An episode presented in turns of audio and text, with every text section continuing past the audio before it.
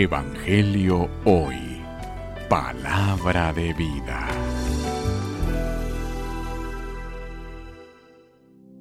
Lectura del Santo Evangelio según San Juan. Gloria a ti, Señor.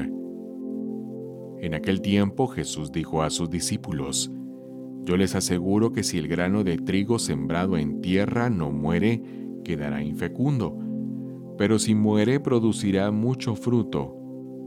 El que se ama a sí mismo se pierde.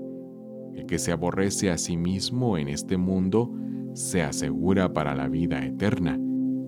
El que quiera servirme, que me siga, para que donde yo esté, también esté mi servidor. El que me sirve será honrado por mi Padre. Palabra del Señor. Gloria a ti, Señor Jesús. Evangelio hoy. Palabra de vida.